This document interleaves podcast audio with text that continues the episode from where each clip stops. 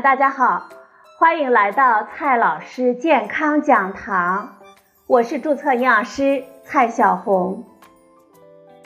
今天呢，蔡老师继续和朋友们讲营养、聊健康。今天我们聊的话题是生酮饮食法。生酮饮食呢？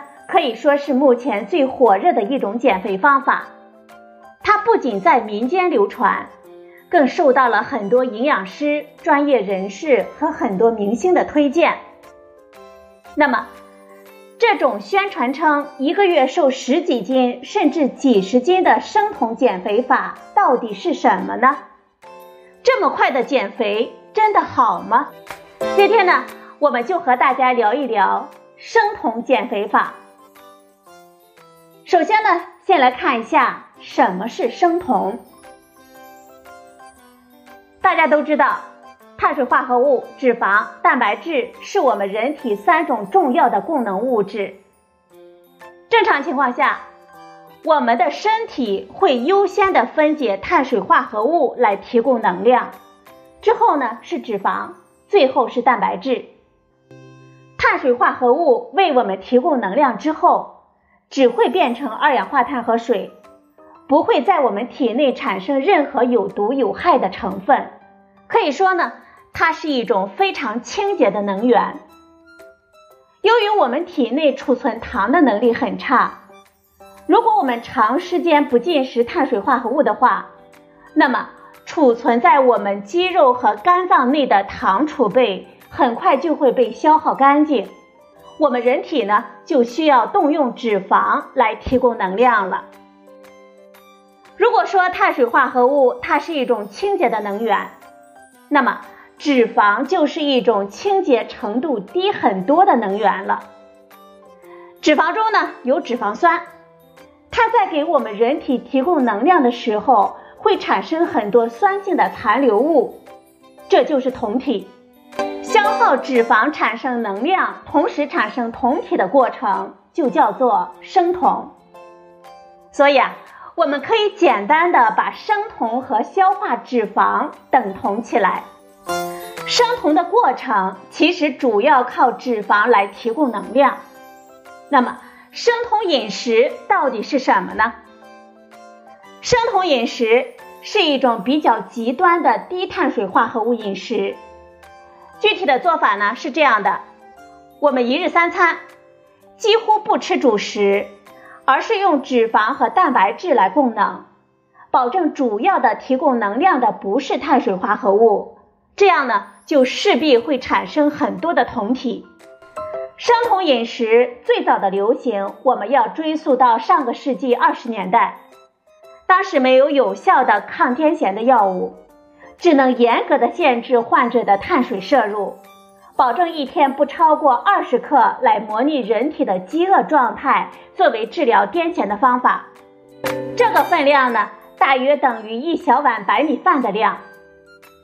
有的朋友问了，为什么是二十克呢？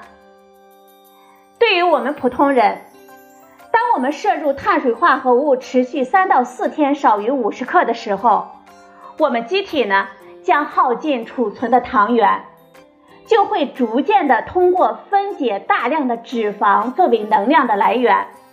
分解脂肪的过程中产生脂肪酸和大量的酮体，酮体在肝脏生成，经过肾脏排泄，从我们血液流向全身的各个器官组织和大脑进行供能。所以。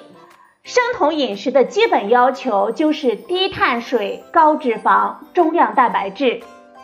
具体来说呢，就是百分之七十到百分之八十的脂肪，加上百分之十到百分之二十的蛋白质，再加上百分之五到百分之十的碳水化合物。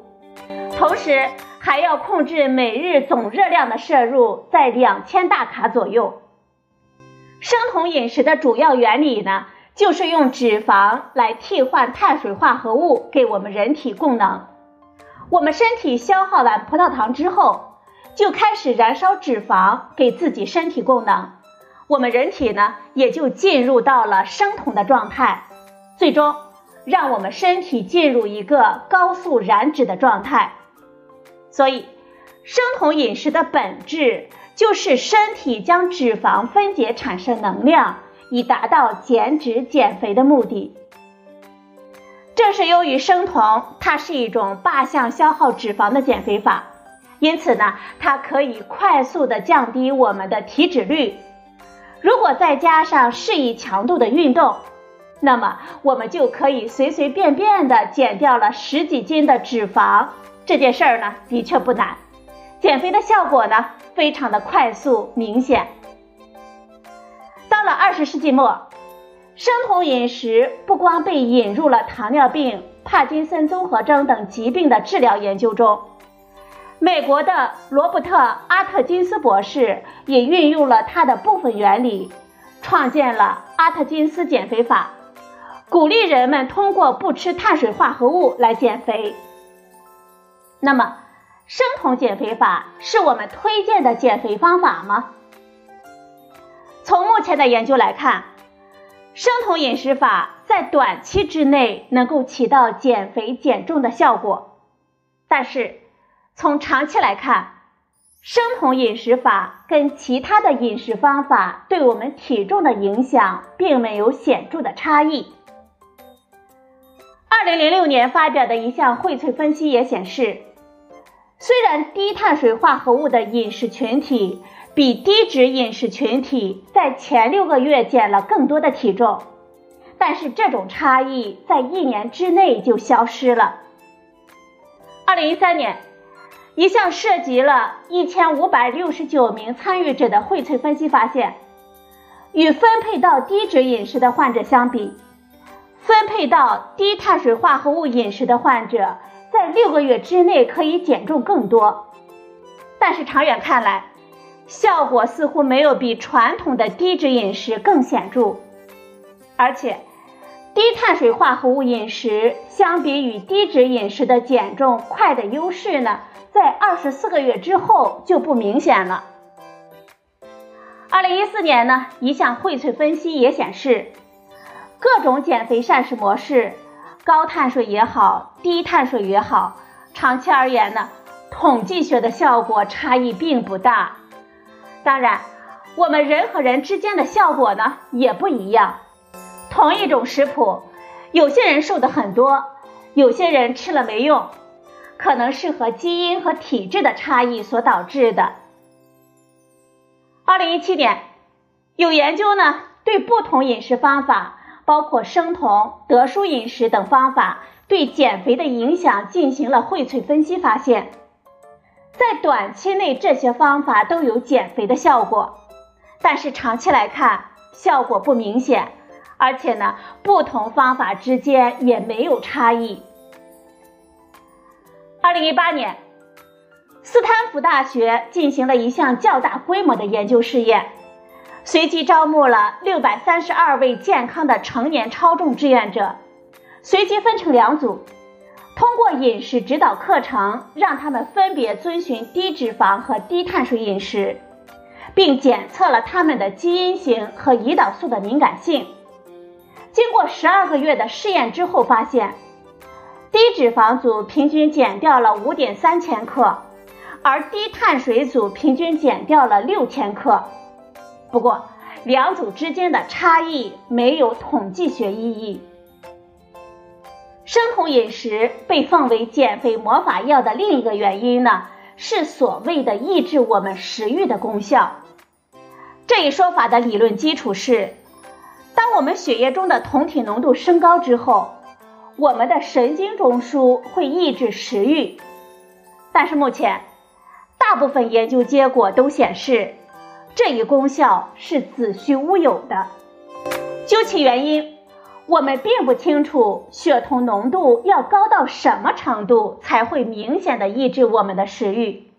我们日常的生酮饮食还远远无法使我们体内的血酮浓度升高到足够抑制我们食欲的程度。总的来说，生酮饮食法在短期之内还是能够起到一定的减肥的效果的，但是长期之内呢？它对我们体重的控制并没有很好的效果。很多朋友会说，生酮饮食还会被很多的医生使用呢。但是实际上，我们现在很多时候提到的生酮饮食减肥法，跟我们医生用的生酮饮食并不是一回事儿。生酮饮食用于临床治疗的时候，对饮食的要求是非常严格的。它不但要求实行者每天所需能量的百分之七十以上来源于脂肪，还进一步的要求脂肪和蛋白质的供能比，也就是某一营养成分为我们身体提供的热量占到全天摄入总热量的百分比，要控制在四比一或者是三比一。并且碳水化合物来源的热量需要严格的控制在百分之五以下，或者是摄入量小于二十克。这就意味着，我们吃一个大苹果，可能就会导致这一天碳水化合物量的超标。实际上，临床上的生酮饮食需要在医生和营养师的共同监督之下执行。一方面呢。是需要通过监督，使患者的机体处于生酮的状态，并检测可能出现的风险，以便及时的处理。另一方面呢，则是因为这样极端的饮食模式很难长期坚持。而现在网上的生酮减肥法，基本只是限制碳水化合物，其他的营养并没有很好的控制，也没有在医生或者是营养师的指导下，所以。很容易对我们健康造成危害。目前来看，生酮饮食法呢，它可能存在的危害包括以下几个方面。第一个方面，容易发生酸中毒。酮体它是一种偏酸性的物质，正常情况下我们体内的量很小，但是如果长期采用生酮饮食法，酮体累积到一定的程度。我们的血液有可能变成酸性，从而发生酸中毒的现象。第二个危害，增加我们肾脏的负担。人体内多余的酮体必须经过肾脏排出，因此对于有肾病的人士，绝对禁止采用生酮饮食法，否则呢可能会加速肾病的发展。对于没有肾病的人而言，长期的高酮体也会增加肾脏的负担，至于会不会对肾脏造成损伤，这可就真不好说了。第三个危害，正常饮食之后反弹更严重。对于那些生酮减肥成功的人，如果开始恢复正常的饮食，就会发现他们很快又胖了回来，而且呢，比减肥前更加胖。这是由于短时间快速减肥，他们的正常的代谢平衡被打破，很容易发生报复性的反弹。有的朋友说，我可以在医生的指导下采用生酮减肥法呀。